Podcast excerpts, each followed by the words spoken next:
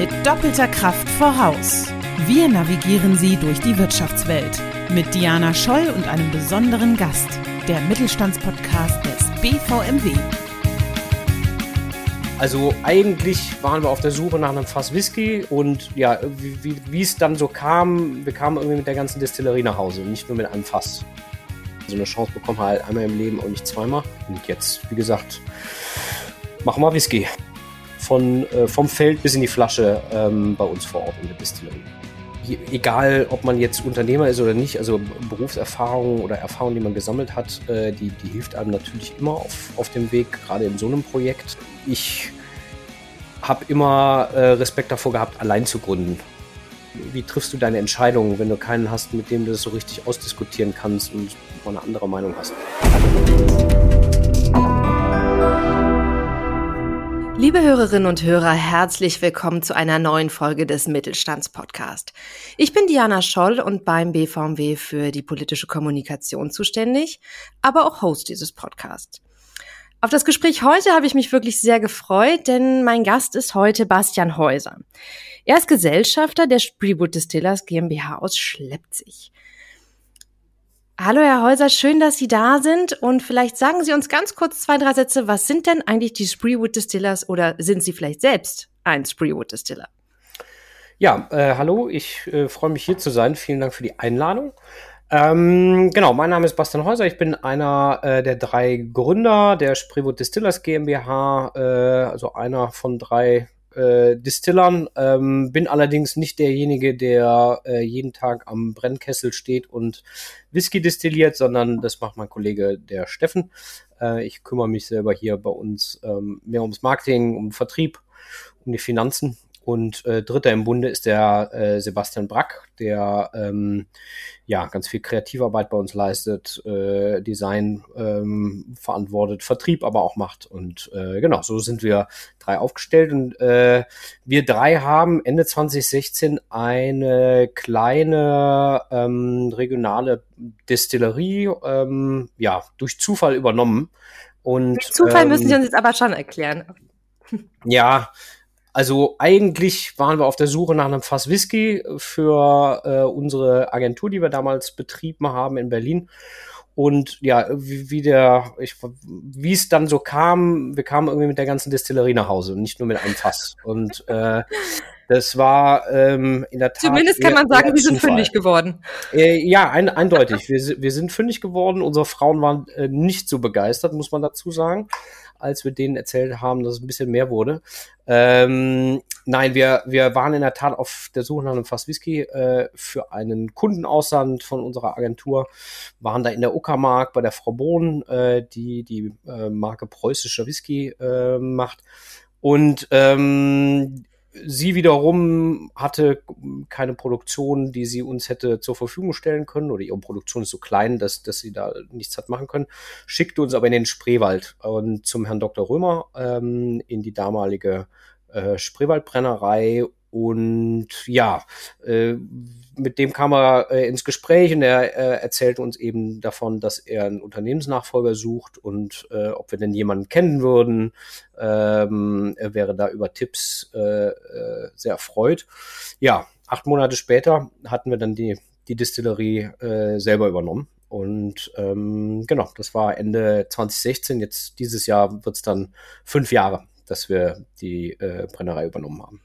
Ich hoffe, Sie nehmen mir das nicht übel, aber das klingt ja so ein bisschen nach einer Schnapsidee im wahrsten Sinne des Wortes. Ähm, äh, wirklich, also man kann nichts anderes sagen, aber ähm, als wir dort waren, wir haben uns einfach in den Ort sofort verliebt und als wir gehört haben, dass ähm, die Brennerei zu Verkauf, zum Verkauf steht, äh, haben wir einfach unglaublich viel Chancen und Möglichkeiten gesehen äh, äh für uns ähm, man muss dazu sagen, dass wir aus der Getränkebranche sind, ähm, mhm. aber äh, nie einen eigenen Produktionsbetrieb äh, irgendwo hatten. Und das war immer ein Traum von uns. Und äh, der, ja, da, da kamen einfach viele Dinge auf einmal zusammen, wo wir dann sagten, okay, äh, das müssen wir jetzt machen, so eine Chance bekommen wir halt einmal im Leben und nicht zweimal. Und dann wurde unsere Agentur, ja, die, die haben wir dann abgewickelt ähm, und äh, sind dann eben ins Rennen gegangen, um äh, Whisky zu produzieren. Und äh, das ist eigentlich unser Kernthema ähm, jetzt in den letzten fünf Jahren äh, geworden. Äh, Whisky aus Brandenburger Roggen. Sie sagten, Sie haben sich einen Traum erfüllt. Ich glaube, Sie haben den Traum von einer Menge Jugendlicher, jungen Erwachsenen und Kinder beinahe erfüllt, möchte ich sagen. Beziehungsweise wirklich einfach mal die Chance, wie Sie sagten, ergriffen. Also wirklich Respekt dafür. Sie sagten, Sie kommen aus der Getränkebranche. Aus welchem Bereich kommen Sie denn eigentlich?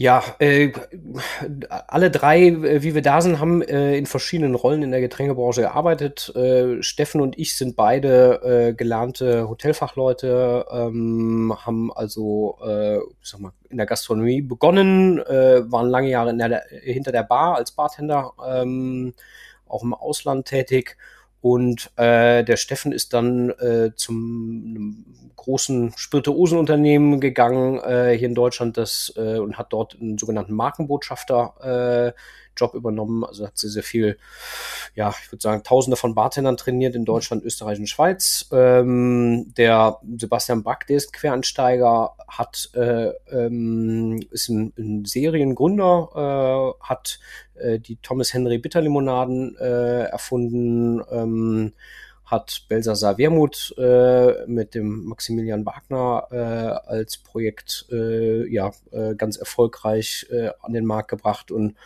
ähm, ist also so ein äh, ja wie gesagt sehr sehr kreativer äh, Kopf immer mit tollen Ideen ähm, und ich wiederum habe äh, nach meiner Barzeit dann mich selbstständig gemacht mit zwei anderen Partnern eine Barmesse oder eine, eine Messe für die Getränkebranche äh, ins Leben gerufen, den Barkonvent Berlin.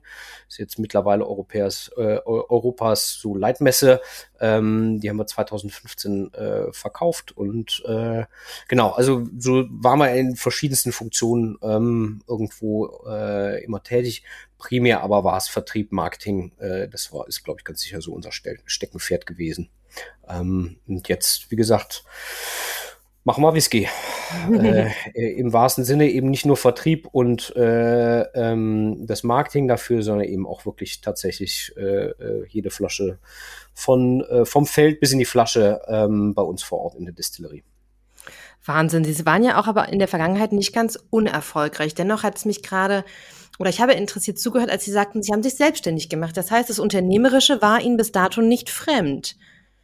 Nein, das ist richtig. Also ähm, sowohl der Sebastian als auch ich waren schon mehrere Jahre äh, selbstständig tätig, ähm, als wir die äh, Agentur gegründet haben mit Steffen zusammen, der dann neu äh, mit dazu kam und ähm, auch da, die Agentur gab es dann auch zwei, drei Jahre. Das heißt, wir waren alle jetzt unternehmerisch ähm, nicht ganz auf Anfang, sondern hatten da natürlich schon unsere gewissen Erfahrungen gesammelt. Die War, waren auch hilfreich. War, ich wollte gerade fragen, vielleicht haben Sie so den einen oder anderen Tipp, beziehungsweise was genau war vielleicht auch hilfreich? Oder ist es halt generell etwas anderes, ob man einen Produktionsbetrieb hat oder vielleicht doch eher eine Kopfarbeit? Na, ich glaube, äh, also grundsätzlich ist es natürlich etwas, äh, egal ob man jetzt Unternehmer ist oder nicht, also Berufserfahrung oder Erfahrung, die man gesammelt hat, äh, die, die hilft einem natürlich immer auf, auf dem Weg, gerade in so einem Projekt. Ähm, wir ähm, hatten unsere Erfahrung mit äh, Businessplänen, äh, mit ähm, auch dem Thema äh, irgendwo Friends and Family Investoren, mhm. äh, wie, wie, wie kann man sich so eine Finanzierung, äh, wie, wie kriegt man das hin? Ähm, all das waren natürlich Dinge, die, die, die kannten wir schon und äh, äh das war natürlich super hilfreich für den Anfang. Allerdings kam da auch eine riesengroße Komponente dazu, die komplett unbekannt für uns war. Das war eben das Thema Produktion an sich, äh, das ganze Thema Zoll, was, was äh, ja, wir vollkommen unterschätzt hatten, ähm, mhm. wie man natürlich vieles andere auch unterschätzt. Äh, ich glaube auch immer ein bisschen blauäugig an solche Sachen herangeht, äh, weil man einfach ja, idealistisch ist und, und einfach nur das, das Tolle sieht an so einem Projekt. Ähm, aber ansonsten wird man es ja nicht machen. Ne? Ich glaube, äh, wenn man sofort alle Risiken äh, sieht, wie, wie in äh, Deutschland, oh Gott, äh, da sieht man ja eher immer nur das Negative. Ähm, da muss man sich als Unternehmer, glaube ich, äh, gerade zur Anfangszeit frei machen und ähm, hat das meistens sowieso schon irgendwie so. Und äh, das, was dann irgendwie auf dem Weg ist, das sind, äh, wie sagt man, Probleme gibt es nicht, es gibt ja nur Herausforderungen und mhm. äh, die muss man irgendwie lösen und aus dem Weg bekommen. Ich glaube, darin zeichnet sich dann auch ein, ein, äh, guter Unternehmer aus, ne? dass er das äh, hinbekommt. In der Tat, Sie sagten es aber gerade, diese deutsche Mentalität, dieses Angst haben vor anstelle von Freude auf oder auch so dieses, dieses Risiko vermehrt in den Fokus rücken, diese Angst vor dem Scheitern. Wie haben Sie diese Einstellung für sich gewinnen können? Waren Sie selbst viel im Ausland unterwegs? Ich kann mir vorstellen, dass der Getränkemarkt ja doch auch vielleicht äh, im Barwesen sehr international geprägt ist. Oder woher kommt bei Ihnen diese Einstellung? Äh, ja, also äh, klar, wir waren im, im Ausland unterwegs. Ich habe äh, auch im Ausland gearbeitet. Ähm, da bekommt man das, das natürlich irgendwie auch äh, nochmal anders mit. Äh, muss dazu sagen, dass ich persönlich schon relativ früh mich immer hab selbstständig machen wollen. Da war irgendwie so irgendwas da, was was äh, was das auf jeden Fall tun wollte und ähm, ja, äh, auch äh, meine Kompagnons äh, Sebastian und Steffen, die sind einfach ähm, begeisterungsfähig, äh, geht nicht, gibt's nicht, ähm, ist definitiv so eine Devise, sondern äh, man, man äh, ja, wir, wir, wir sind da sehr begeisterungsfähig. Äh, ich weiß nicht, ob man das lernen kann oder ob das einem vielleicht dann irgendwie so ein bisschen auch ein Stück weit in die Wiege gelegt wird oder mit den Jahren kommt. Ähm, aber äh, ja, ich glaube, da, da sind wir einfach so ein Typ Mensch. Mhm. In der vergangenen Folge beim Mittelstandspodcast hatten wir eine Unternehmerin und Gründerin, die gesagt hat, dass es für sie am Ende eine Einsicht war, dass man nicht immer mit jemandem zusammen gründen muss, sondern auch einfach alleine Wege gehen kann. Würden Sie sagen, dass es aber zusammen vielleicht einfacher ist oder war es vielleicht auch in der Anfangszeit mit der Agentur doch einfacher alleine oder was, was ist Ihre Erfahrung, was ist vielleicht auch Ihr Tipp? Ja, äh, da habe ich auch schon mal äh, ähm, drüber mit jemand anderen gesprochen. Das ist natürlich eine, eine, eine wirklich eine, eine Sache, wo man sich im Vorhinein, glaube ich, ein Stück weit über sich selber auch klar werden muss. Ne? Also mhm. ich habe alle meine Gründungen waren immer mit Partnern. Äh, mhm. ich fand es immer wichtig, jemanden zu haben, mit dem man sich äh, austauschen kann, mit dem man Dinge diskutieren kann, wo man auch einfach mal eine andere Meinung hört, äh, die einem vielleicht zwar nicht gefällt, die aber äh, äh, trotzdem oftmals vielleicht nicht unbegründet ist. Und also dieser, dieser Austausch, die Diskussionen, ähm, die Reibereien auch äh, äh, zu dritt, äh, die sind auf jeden Fall da. Die sind aber oftmals, also ich empfinde sie immer als, als hilfreich, ähm, mhm. wenn man sie irgendwie positiv kanalisieren kann. Ähm, denn ich habe immer äh, Respekt davor gehabt, allein zu gründen, weil ich mir da ein Stück weit unsicher war, naja, wie triffst du deine Entscheidungen, wenn du keinen hast, mit dem du das so richtig ausdiskutieren kannst und Pro und Contra und äh, auch mal eine andere Meinung hast. Ähm, ich kenne es aber selber aus der Familie. Äh, mein Schwiegervater, der äh, hat auch eine Firma gegründet. Ähm, der war das klassische Gegenteil. Der okay. äh, so One-Man-Show und ähm, der, glaube ich, äh, neben dem hätte jetzt auch kein anderer, äh, das hätte nicht funktioniert. So. Und äh, ja, ich glaube, da muss man sich selber drüber im Klaren sein, was, was das heißt.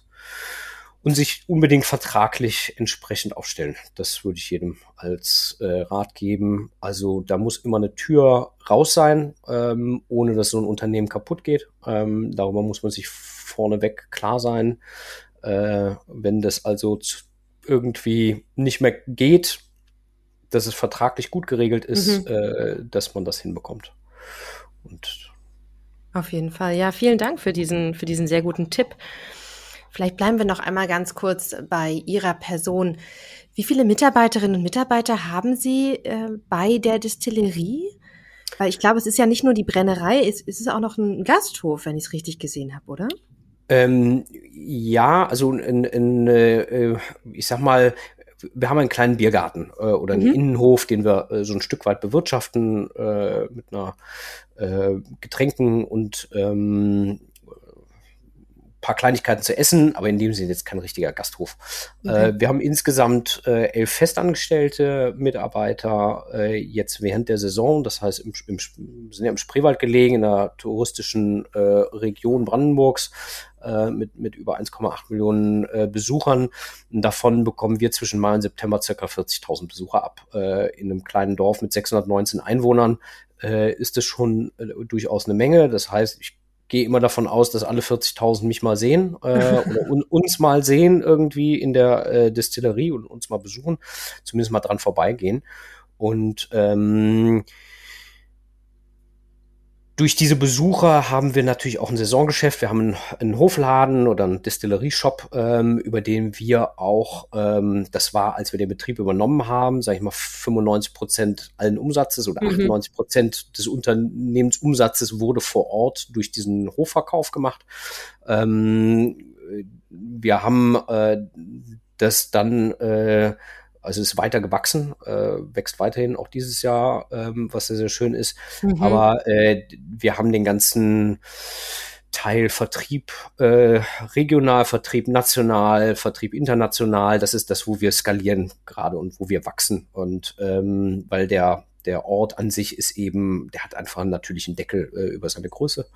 Genau, und so haben wir natürlich noch ein paar Saisonarbeiter, äh, äh, die in der Gastronomie mithelfen. Das heißt, so jetzt im, im Schnitt kommen dann da nochmal sechs, sieben Leute dazu. Ähm, dann sind wir so bei, bei 18, 20. Sie sagten sechs, äh, selbst ein 600 Seelendorf. Wie, wie gewinnt man denn Mitarbeiterinnen und Mitarbeiter in einem Ort, der, sage ich mal, wie Sie selbst so schön sagten, begrenzt ist? Oder ist es die Nähe zu Berlin, die es am Ende wieder einfacher macht? Mm, nee, also das haben wir tatsächlich auch teilweise versucht, Menschen aus Berlin mhm. herzubekommen, gerade in der Saison. Aber das ist also einfach logistisch. Man, man, fährt doch vom, vom Süden Berlins aus eine Stunde mit dem Auto. Mhm. Die äh, öffentlichen Verkehrsmittel dort raus sind, gelinde gesagt, eine Katastrophe in den Verbindungen. Also man braucht, äh, ich sag mal, vom, vom Westen Berlins braucht man drei Stunden mit den öffentlichen mhm. Verkehrsmitteln. Äh, okay. das, das funktioniert nicht. Also das heißt, man ähm, unser Vertrieb, der, äh, das sind drei Berliner äh, Jungs, äh, die sind auch alle wohnhaft äh, in Berlin und arbeiten von dort aus. Mhm. Äh, aber ähm, ich sag mal, das Personal vor Ort, in, sowohl in der Produktion als auch eben im, im äh, in unserem Destillerie-Shop, das ist alles, sind alle ähm, alles Menschen, die aus der Region kommen. Das ist, die sind aber nicht alle aus dem Dorf. Wir haben tatsächlich zwei, äh, die äh, in Schleppzig wohnen, aber ähm, alle aus der unmittelbaren Region äh, heraus. Und ich glaube, dass, dass so ein Unternehmen ähm, auch, auch mit einer mit einer Vision und, und äh, wir sind auch keine schlechten Arbeitgeber. Ja. Ähm, die, äh, dass es durchaus interessant ist, ähm, für Menschen aus der Region dort einen Arbeitgeber zu haben, der, äh, der relativ modern auch aufgestellt ist mhm. und der, wie gesagt, auch daran arbeitet, dass das äh, vorangeht. Ähm, aber da müssten Sie natürlich unsere Mitarbeiter interviewen. Da kann ich natürlich jetzt kein, äh, keine Aussage zu treffen. Ja, dennoch sehr, sehr spannend. Aber Sie haben gerade auch noch zwei weitere Schlagworte mit reingeworfen, auf die ich gerne nochmal zurückkommen möchte. Nämlich einerseits sagten Sie, Sie sind in einer touristischen Region und Sie wachsen weiter. Das heißt, die vergangenen anderthalb Jahre, Stichwort Corona, ein Thema, an dem wir leider noch nicht ganz vorbeikommen, hat Ihnen nicht so stark zugesetzt und Sie sind gut durch diese Zeit gekommen? Äh, es hat uns extrem zugesetzt, aber äh, wir haben auch mit Hilfe ähm, des gesamten Teams es geschafft, äh, durch die Zeit zu kommen. Ähm, wie gesagt, da waren ja auch mehrere Phasen, erster Lockdown, zweiter Lockdown, mhm, mhm. etc. pp. Also äh, alles in allem haben wir da mit Sicherheit 25 Prozent äh, Jahresumsatz verloren, äh, weil wir natürlich einen, einen sehr starken auch immer noch Fokus haben auf die Gastronomie, auf ähm, den Getränkefachgroßhandel und die mhm. Gastronomie, die dort bestellt, ähm, die ja wirklich äh, eine äh, der, sag mal, der ähm, Wirtschaftszweige war, die am, mit mhm. am härtesten getroffen wurden. Ähm, und somit äh, haben wir dann natürlich auch drunter gelitten, auch darunter, dass wir auch vor Ort nichts verkaufen konnten, respektive wir auch keine Touristen gehabt hätten im Ort, äh, die hätten kaufen können wollen. Äh, also insofern hat uns das schon ordentlich zugesetzt, aber ähm, wir haben dadurch, dass wir äh, mittlerweile unseren Umsatz eben nicht mehr nur vor Ort machen und auch nicht nur in der Gastronomie machen, sondern auch im regionalen ähm, Einzelhandel, im regionalen Fachhandel unterwegs sind, dass wir einen eigenen Online-Shop haben, dass wir uns auch kreativ einige Aktionen überlegt haben, wie wir ähm, irgendwie den Cashflow aufrechterhalten konnten, haben wir uns ähm, jetzt äh, halt eben über die Zeit gerettet. Ich hoffe inständig, dass es keinen äh, weiteren Lockdown in diesem Herbst oder in diesem Wir alle. Äh, genau, da bin ich nicht der Einzige, der da definitiv Angst vor hat. Ähm, also wenn einer zuhört, der noch nicht geimpft ist, ich würde, ich würde mir sehr wünschen, äh, dass es möglichst viele machen. Mhm. Ja. Das ist eigentlich so die, die Situation und äh, jetzt der Tourismus vor Ort, sowohl im letzten Sommer als auch diesem Sommer, ist super, äh, weil Schön. doch viele Leute, die Reisen ins Ausland, glaube ich, ähm, sich noch sparen und äh, doch eher noch mal gucken, was sie hier in Deutschland machen können. Also mhm. insofern können wir uns da nicht beschweren. Okay, das heißt, alle Zuhörerinnen und Zuhörer, die nochmal Urlaub im eigenen Land machen wollen und äh, den deutschen Spreewald etwas genauer kennenlernen möchten, sind natürlich herzlich eingeladen, mal vorbeizuschauen. Sie haben ja auch einiges an guten Möglichkeiten von Tastings oder ähnliches. Sie sprachen gerade von kreativen Aktionen. Also Sie haben nicht nur das ganze Geschäft auch ins Digitale gehoben, also ins Online-Geschäft, was, wenn ich es richtig gehört habe, vorher gar nicht so existierte, sondern wie gesagt, Sie sprachen auch von kreativen Aktionen. Können Sie uns da vielleicht eine erzählen, dass man vielleicht mal so einen kleinen Anreiz bekommt oder so einen kurzen Impuls? Ja, äh, klar, ähm, letztes Jahr, äh, als der, der erste Lockdown kam, ähm, äh, ich muss kurz ausholen, Whisky mhm. ist sehr kapitalintensiv, das heißt, ich brauche, ich muss äh, äh, Unmengen an, äh, ich sag mal, Destillaten vorproduzieren, ich muss Fässer kaufen, ich muss Lager bauen. Und dann habe ich so ein Fass Whisky irgendwie äh, äh, produziert und lege das dann ja erstmal für drei Jahre ähm, in, in mein Lager. Äh, das heißt, ich habe äh, die Kosten in Jahr eins, aber den Umsatz erst in Jahr vier, weil das muss mindestens drei Jahre reifen, äh, sonst kann ich es nicht als Whisky verkaufen. Und diese Zeit äh, ist natürlich immer irgendwie, muss man dieses, die, das überbrücken. Das heißt, wir haben äh, fünf Jahre lang äh, jetzt sehr, sehr viel immer produziert und weggepackt. Äh, ich sag mal, jeder, jeder Euro steckt in unserem Lager, in, in den knapp 1000 Fässern, die da lagern. Mhm. Und ähm, als dann der Lockdown kam, äh, haben wir gesagt, okay, wir müssen jetzt quasi unser Lager öffnen. Äh, wir verkaufen jetzt ähm, Fässer äh, Whisky, komplette Fässer Whisky ähm, an Interessierte. Und haben da quasi die Tore zu unserem äh, Lager geöffnet, haben dann ähm, 40 200 Liter Fässer, also das ist schon schon eine Menge. Ähm, äh, uns rausgesucht und gesagt, okay, äh, pass mal auf, würden wir so sonst niemals machen, aber ihr habt jetzt die einmalige Chance, euch ein ganzes Fass Whisky zu kaufen. Und ähm, das, äh, der, der, also wir hätten niemals gedacht, so viel Zuspruch zu bekommen, aber diese 40 Fässer waren, äh, glaube innerhalb von zehn Tagen komplett ausverkauft. Okay, wow. Und äh, das hat uns ähm, zum Beispiel super gut geholfen äh, über den Lockdown. Was wir dann aber gemacht haben, ist, wir hatten überall äh, mit allen vereinbart, pass mal auf, das ist eine Notsituation, äh, vielen Dank für die Hilfe. Wenn wir aber ähm, wieder äh, flüssiger sind, dann würden wir uns gerne die Optionen vorbehalten, äh, die Fässer auch wieder zurückkaufen zu können. Ah. Du bekommst gute Zinsen dafür. Ähm, äh, wenn wir das machen, aber äh, wir brauchen diese Chance, weil es ist dann ein kleines Loch in unserem, ich sag mal, Fassmanagement, das da entsteht und das würden wir eigentlich ganz gerne füllen. Und so haben wir auch den größten Teil der Fässer tatsächlich dann im letzten, äh, ähm, genau, im äh, letzten Jahr noch zurückgekauft. Und, Wirklich äh, wahr? Äh, aber das hat uns eben in der Situation geholfen und ähm, das war natürlich super. So. Vielleicht ein Tipp vom Marketing-Profi, der Sie ja sind. Wie bewerbe ich denn solche Aktionen, beziehungsweise wie bekomme ich meine Idee, meine tolle Aktion an den Kunden? Ja, das ist eine gute Frage. Das haben wir uns natürlich jetzt auch äh, über die Jahre erarbeitet. So, so äh, von heute auf morgen kommt es natürlich nicht. Ähm, wir waren äh, und, und sind auch weiterhin immer umtriebig im, im äh, Bereich PR. Das heißt, wir mhm. lassen uns immer irgendwo was einfallen, was, was, was können wir machen, äh, damit Menschen über uns auch schreiben, irgendwas Interessantes. Äh, wir haben, wie gesagt, die, ich sag mal, die Besucher, die ähm, in den Spreewald kommen, ähm, mittlerweile an vielen Verkaufsstellen über uns stolpern, uns in der Distillerie besuchen. Wir haben natürlich äh, natürlich unseren äh, Kunden-Newsletter ähm, mhm. äh, mit, mit mehreren Tausenden äh, von Kunden äh, dort. Wir haben unsere Wiederverkäufer, ähm, natürlich auch ein, ein, mittlerweile ein Netzwerk an, äh, ich sag mal, Whisky-Bloggern, ähm, die von solchen Aktionen dann äh, berichten.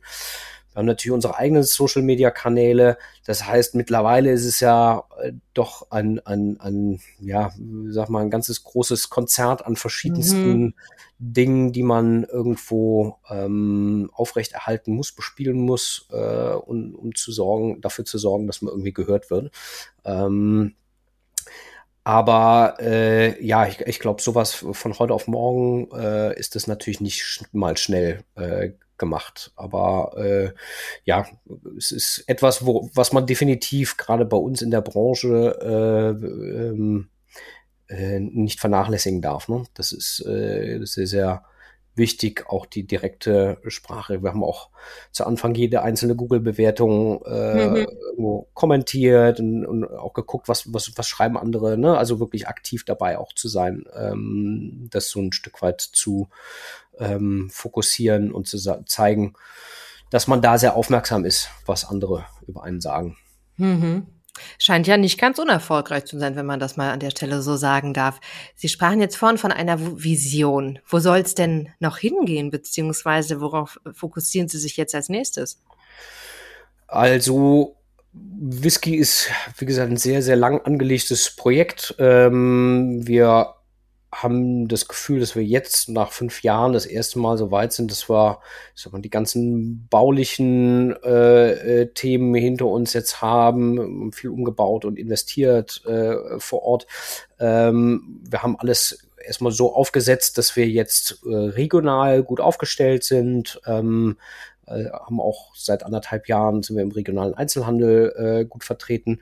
So, dass damit haben wir jetzt so den Grundstein gelegt und jetzt kommen eigentlich dann äh, das Thema sag mal, nationale Distribution und mhm. der Markenaufbau auch, dass eben auch jemand in Frankfurt äh, irgendwann weiß, dass Store Club Whisky für äh, den besten Roggenwhisky Deutschlands äh, steht. Ähm, dann haben wir das Thema internationale Vermarktung auch, weil das Thema Whisky aus Ländern, die das nicht traditionell machen, mhm, äh, mhm. sogenannter World Whisky, ähm, wie das so als Fachterminus mittlerweile ähm, da draußen ist, ist ein sehr, sehr heißes Thema, äh, ist sehr äh, trendy, ähm, kommt auch bei immer mehr Verbrauchern auf der Welt ähm, an, dass die Interesse entwickeln, tatsächlich mal ein Whisky aus Deutschland zu probieren. Mhm. Und ähm, das heißt, international sind wir auch dabei, äh, die ersten Exportmärkte ähm, äh, aktiv zu bespielen. Ähm, das ist jetzt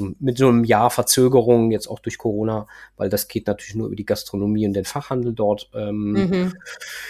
Das heißt, äh, letzten Endes wollen wir gern äh, in 10, 15 Jahren auch international irgendwo auf so einer äh, World Whisky äh, Map, äh, so einer, so einer Welt-Whisky-Karte auch irgendwo verzeichnet sein, als, ähm, als Marke äh, bekannt sein, gerade hier in, in Deutschland äh, in, in jeder Bar stehen. Und ähm, das ist schon von uns durchaus eine, eine, eine Vision. Ähm, das muss ja immer ein etwas größeres Ziel sein. Ne? Ähm, ich finde das gut. Ich, ich finde das super. Also gerade wenn man halt auch immer noch mal den Schritt weitergehen möchte, aber halt einen Schritt nach dem anderen. Wenn man es nicht sofort sagt, okay, wir bauen das jetzt hier in zwei Jahren auf. Wie Sie sagten, Whisky ist halt auch ein sehr, sehr langlebiges Geschäft. Man muss, möchte ich sagen, ein bisschen Atem mitbringen, wenn man das jetzt ja. bei Ihnen so hört, ne? Eindeutig. Ja. ja, sehr schön. Dann sind wir auf jeden Fall gespannt, wie es bei Ihnen weitergeht. Und wir laden uns jetzt auch einfach mal als Verband schon mal hiermit offiziell bei Ihnen ein demnächst. Gerne. und laden mhm. natürlich auch alle äh, Mitgliedsunternehmen, alle Hörerinnen und Hörer ein, sich einfach mal die Distillerie anzuschauen und äh, mal selbst einen Eindruck zu bekommen. Jetzt ist ihr Leben, möchte ich sagen, nicht ganz linear verlaufen, glaube ich, wenn man das so sagen kann. Mhm. Nichtsdestotrotz vielleicht eine letzte Frage, vor der ich mich aber noch ganz herzlich bei Ihnen bedanken möchte für die offenen Antworten und äh, für die Ideen und Impulse, die Sie gegeben haben. Aber wenn Sie Ihrem 18-jährigen Ich etwas sagen dürften, was wäre das? Ähm, dann wäre es auf jeden Fall früher ins Risiko zu gehen. Äh, ich glaube, dass mit der, ich habe relativ lang gewartet, bis ich mich selbstständig gemacht habe. Ähm, ich hätte es eigentlich viel lieber, äh, hätte ich es schon 20 Jahre vorher machen sollen ähm, oder sagen wir mal 10 Jahre. Das würde ich mir auf jeden Fall mitgeben, weil ich glaube, je jünger man ist und man hat wenig zu verlieren, man hat ähm, oder weniger zu verlieren, man äh, äh, ist ähm, generell ja auch, was das Risiko angeht, offener. Ähm, und man hat danach, selbst wenn man da irgendwas in den Sand setzt, immer noch äh, zehn andere Chancen. Deswegen, ähm, ich sage, einfach mal, äh, einfach mal machen, einfach mal ausprobieren. Ähm, das würde ich mir auf jeden Fall mitgeben. Sie hörten mit doppelter Kraft voraus, der Mittelstandspodcast des BVMW. Ihre Anregungen und Ihr Besuch auf mittelstandspodcast.de sind herzlich willkommen. Wir hören uns in zwei Wochen wieder.